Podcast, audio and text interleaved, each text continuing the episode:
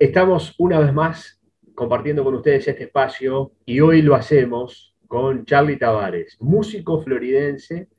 Hace algún tiempo estuvimos en contacto por modo malato, ese encuentro virtual con varios integrantes de la banda. Charlie tiene, a pesar de ser muy joven, eh, tiene una larga trayectoria en, nuestro medio desde el punto de vista musical. Vitrola Sur también es uno de los de, las bandas que, que, te ha tenido eh, con, tu música. Eh, bienvenido y bueno, tenemos interesantes novedades para compartir. Un placer tenerte. Bueno, muchísimas, muchísimas gracias. Este, gracias por el espacio, Alberto, porque es la realidad. Eh, un placer que, nos dejen acá comunicar nuestras actividades en la música. la cita es para toda la gente para este jueves, el jueves 2 de diciembre a las 20-30 horas voy a estar dando un concierto de guitarra, es modalidad, eh, eh, digamos, música instrumental, no vocal. Eh, van a haber invitados, gente que viene de Montevideo a tocar. contarle a la gente que este proyecto de guitarra es, guitarra solista, guitarra concertista. Ya lo vengo desempeñando ya hace muchos años. profesionalmente ya hace 10, desde que empecé a estudiar en Montevideo. Este, y bueno, la actividad ha sido ardua. Eh, este concierto es una excusa para mi actividad de graduación como licenciado en guitarra en la Escuela Universitaria de Música. Va a ser este jueves, justamente jueves 2 a las 20.30 en la Casa de la Cultura. Eh, bueno, va a ser un concierto de guitarra titulado La guitarra clásica sudamericana. Eh, el cometido es tocar e interpretar música de compositores sudamericanos. supongo que algo de esto obviamente sabes, Alberto, que la guitarra clásica como instrumento se consolidó por eh, Andrés Segovia como, como precursor, un guitarrista español muy famoso y que tocaba muy bien. Pero que bueno, los compositores que, que, le componían a Segovia era por encargo de él y con cierta estética, digamos, de la historia de la música romántica. Pero bueno, han pasado los años, Segovia ya falleció, obviamente, y bueno, en su momento el repertorio segoviano era casi incuestionable, él, era una especie de mesías de la guitarra, que lo que él decía, todo el mundo decía que sí. Bueno, como, como decía, pasaron los años y los compositores siguen surgiendo y siguen componiendo para la guitarra. Y bueno, uno de los objetivos de este concierto tiene, bueno, e, es uno de ellos, tocar música no tan tocada eh, tradicionalmente, para ir insertándola de a poco en, los conceptos populares. Es una música muy linda de escuchar. Música sudamericana de los compositores este, que tocan folclores de las diferentes partes de Sudamérica, obviamente. A, eso quería, quería apuntar. Es sumamente rica la música latinoamericana, generalmente, eh, porque tiene características eh, que la hacen diferente a la, música europea, tradicional, clásica, estamos hablando de guitarra, pero podríamos trasladarlo al resto de los instrumentos y al resto del conjunto de instrumentos cuando, cuando se arman las, las bandas. En este caso concreto, eh, ¿algún autor, alguno que tengas como para, para hacer referencia de lo que vamos a estar disfrutando este jueves en el, sí, en el, en, en Mavea, en la sala del museo, ¿no? En, el Mavea, en el Mavea, la Casa de la Cultura, sí, en el Mavea. Bueno, uno de los compositores de cabecera va a ser Carlos Guastavino, que es un compositor eh, argentino. Carlos Guastavino se, digamos, dedicó su carrera musical a la educación musical, a enseñar y a generar repertorio para las escuelas, eh, para los liceos, pero también tuvo como su corazoncito para la guitarra y compuso alguna cosa para guitarra muy linda. Y bueno, voy a tocar una sonata de él, una sonata que tiene tres movimientos. Después eh, voy a tocar alguna cosa uruguaya, Abel Carlevaro, por ejemplo. Abel es, eh, fue un guitarrista muy famoso a nivel de la guitarra clásica en, Uruguay. Y voy a tocar una milonga de él. Va a haber otro compositor también en el programa, se llama Gentil Montaña, que es un compositor colombiano. Y voy a tocar una suite que tiene cuatro danzas colombianas. Y lo interesante de esto es que los compositores estos compositores que te, nombré, ellos toman el modelo compositivo europeo, como lo es una sonata, como lo es una suite. La suite significa serie, ¿no? Serie de danzas. Pero lo ayornan a, digamos, algo, como, algo idiosincrático sudamericano a su folclore. eh, por ejemplo, en la suite no se tocan alemandas, no se tocan burré, no se tocan zarabandas. En la suite van a escuchar un pasillo, van a escuchar una danza, van a escuchar un porro, que por ejemplo el porro es este, una hija de la cumbia, eh, es una música oriunda de, Colombia. Este, bueno, van a hacer eso algunos compositores que, que, vamos a interpretar. A su vez, de Montevideo va, a concurrir eh, la, orquesta de guitarras de la Escuela Universitaria de Música, que también formo parte, que son, somos 15 guitarristas a la misma vez tocando. Eh, bueno, ahí adentro hay guitarras, guitarrones, requintos. Va a haber un director que nos dirige, este, dirige a la orquesta de guitarras, también que también va a tocar música sudamericana. Y el concierto se va a cerrar con la participación de Cono Castro en el contrabajo y, tocando a dúo conmigo, obviamente, tocamos los dos juntos. Vamos a tocar, bueno, algunas cosas que ya hemos tocado juntos. Un, lujo que nos vamos a poder dar los, que podamos participar de, esta presentación. A mí me gustaría, para quienes nos están viendo y escuchando, que puedan conocer un poco más de, lo, de, vos. Empezaste muy chico con la guitarra. Sí. Eh, eh, mi primer contacto con ella fue. Sí, mi contacto con, con, la guitarra fue con un, eh, con, un amigo del barrio que, bueno, digamos, llegamos en común a esta, a esta pasión por el instrumento, pero como un mero hobby. Después eh, comencé a tomar clases ya formalmente con Aníbal Suárez, algún tiempo acá en Florida, y luego, después de unos años, me fui para Montevideo a estudiar. Estudié con Eduardo Larbanois, que es el integrante del dúo Larbanois Carrero. Eh, bueno, un gran amigo, un, gran maestro, un gran docente. Y bueno, ahí como que comencé mi cabeza profesional. Él me hizo ver muchas cosas del ámbito profesional de, la música que, claro, uno cuando arranca porque le gusta, obviamente desconoce mucho de lo que, de lo que termina siendo esto como un trabajo, ¿no? Obviamente. Hay mucha diferencia de aquella persona que toca la guitarra por placer al tocar la guitarra como algo profesional. Sin duda. Me gustaría detenerme aquí. Eh, ¿Tenés alguna anécdota especial con, con Larbanois?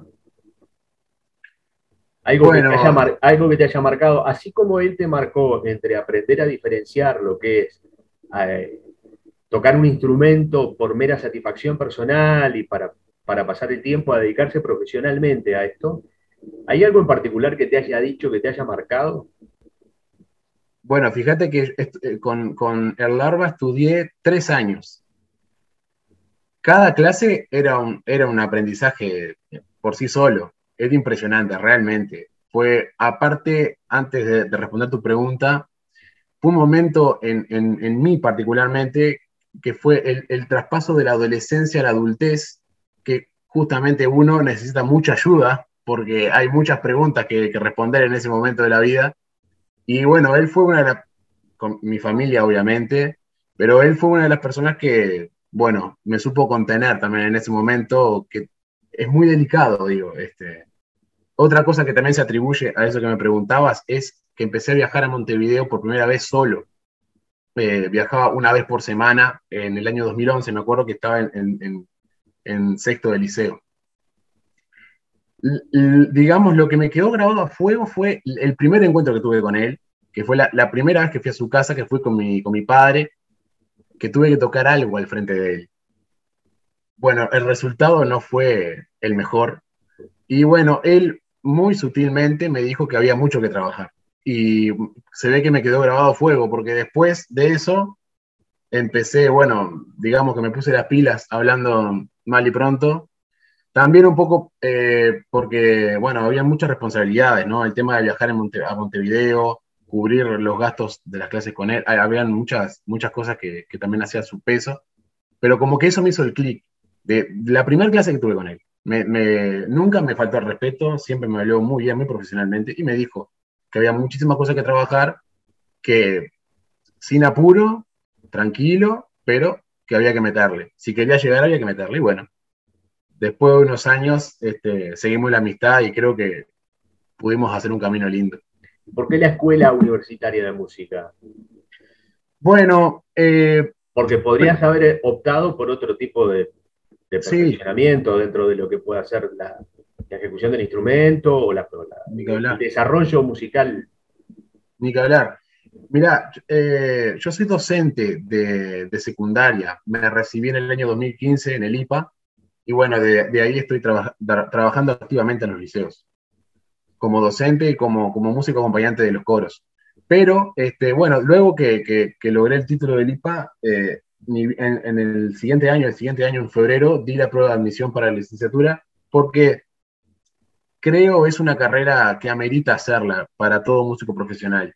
No, no es una carrera que se enfatiza en la música popular, sí en la música académica, y bueno, me parece una, carrera muy completa, que tiene muchísimas aristas. Una cosa de ser guitarrista, eh, te cuento una anécdota, eh, en, una, clase con un profesor de guitarra, yo estaba un poco enojado porque habían algunas asignaturas que me llevaban muchísimo tiempo y no me, no me daba tiempo para tocar la guitarra, no me daba tiempo para estudiar, para tocar el repertorio. Y mi profesor me dijo, guitarristas hay muchos, pero licenciados hay muy pocos. Me dijo, vos vas a ser un licenciado, no vas a ser un guitarrista.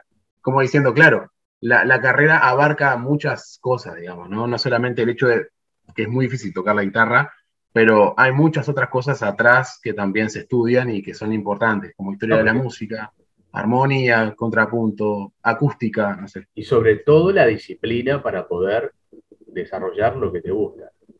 Totalmente. muchos, eh, más allá de las cualidades naturales que pueda tener cada persona para desarrollar eh, cualquier tipo de, expresión artística o profesional en el ámbito que lo haga.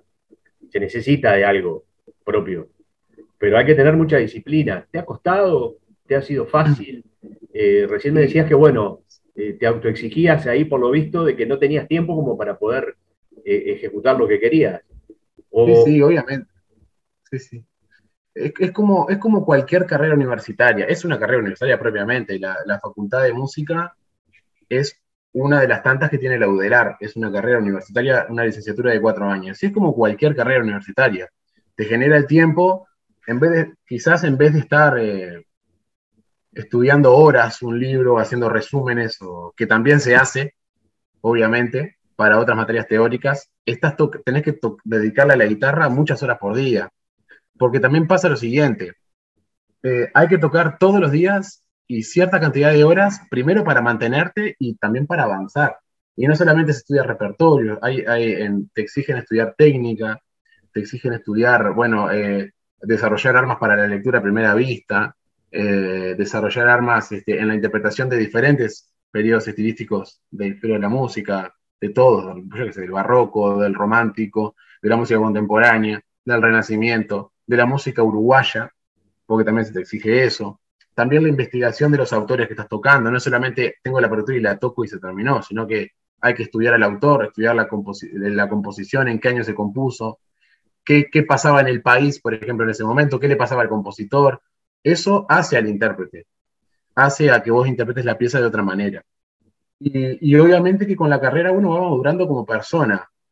Eh, yo digo siempre lo mismo, vos podés ser un músico, sos un fenómeno, pero tenés 10 años. A vos te falta madurar cosas en la vida para mejorar como músico, porque eso va de la mano, siempre va de la mano. Y en algún momento, eh, hay, una frase que ya se ha hecho casi que popular, ¿no? Dicen, ah, ¿qué sos? Soy músico, me gusta la guitarra, y además, ¿de qué vivís? ¿No te, sí, sí. ¿No te pasó eso? Sí, deduzco que sí, ¿o no? No, no. ¿O no se han atrevido a preguntarte? Mirá, me ha pasado, pero muy poco. No, no sé por qué. Capaz que porque más o menos la gente que me conoce ya sabe que estoy en esto, que, me estoy vinculando a la música. Pero mm, sí, sí sé qué pasa y es una frase interesante de analizar. También me pongo un poco filosófico y digo, si las personas este, lo preguntan, por algo es. Y creo que, bueno, es porque no es de las, de las profesiones más codiciadas de, de aquí, de nuestro país, por lo menos. No, no es una, por ejemplo, te hago, un ejemplo. En el IMO hay eh, bachilleratos, de, todos los bachilleratos, humanístico, hay este, biológico, hay científico, etc. Y hay por lo menos dos grupos de cada uno de los bachilleratos. Eh, eh, de, por ejemplo, si vos querés estudiar quinto de arte, hay un solo grupo, uno solo. Em, en la Facultad de Música, en la cátedra de guitarras, en la cátedra que estudié yo, por ejemplo, de guitarras hay, por año entran 10 estudiantes. Hay una prueba de admisión, eso es cierto, tenés que tener un cierto nivel para entrar, pero entran solamente 10 personas por año en la, en la cátedra de guitarras. Hay otras cátedras de canto, de dirección de coro, de dirección de orquesta. En la Facultad de Derecho entran cientos. Entonces, ahí fíjate la diferencia, la diferencia de, cantidad de personas que, requieren a la carrera y en las que no requieren. Obviamente pensando también en la salida laboral. Eh, generalmente el músico también vive de la docencia, no solamente de tocar. El tocar es un recurso, es un ingreso, pero es difícil eh, cubrir todo con tocar, hay que dar clases, se mechan diferentes, diferentes cosas para, bueno, para vivir de esto. ¿Has pensado en, en ir del país para desarrollar más, desarrollarte como, como músico profesionalmente? Ya no digo una cuestión de experiencia personal de ver, bueno, qué pasa, no sé, en España, en Alemania, por mencionar dos países que me vienen a la mente en este momento. Claro, eh, mi idea sería esa, sí, justamente. Primeramente, bueno, el jueves, si todo sale bien, me recibiría de esto, de, la licenciatura en guitarra. Y en 2023 tenemos un proyecto de, bueno, de, ir para España a seguir estudiando una maestría o más que nada por el idioma. Eh, hay algunos másters de, justamente lo que estoy haciendo yo de interpretación en guitarra. He estado averiguando, he estado en contacto con los profesores de la facultad, me han estado bueno, vinculando y, asesorando sobre eso. Hay que obviamente ver muchas cosas, el tema de las becas. Eh, una, una de las cosas que nosotros capaz que no valoramos tanto en Uruguay es la educación pública, que no tenemos que pagar nada para, para estudiar cierta carrera, eh, pero allá no, allá son todas las universidades pagas, son carísimas. Este, estamos hablando de que cada carrera sale, no sé, un año o dos años son 10.000 euros es, mucho, mucho dinero, por lo menos para nosotros es mucho dinero. Entonces, bueno, hay muchas cosas que ver. Pero sí, la idea, sí, justamente. Eh, a nivel universitario, a nivel universitario es lo máximo que hay para hacer acá en Uruguay, es la escuela universitaria. Si uno se quiere dedicar a la música, lo máximo para, a nivel terciario tendrías el IPA como docente de educación musical y tendrías este, la Escuela Universitaria de Música y también la, la Escuela de Música Vicente Escon. Después no hay más nada habría que, sí, mi idea sería justamente cruzar el charco, irme para, para, para allá, para el continente viejo, y bueno, ver algo. Bien, pero lo primero es, es este paso, es el de este jueves.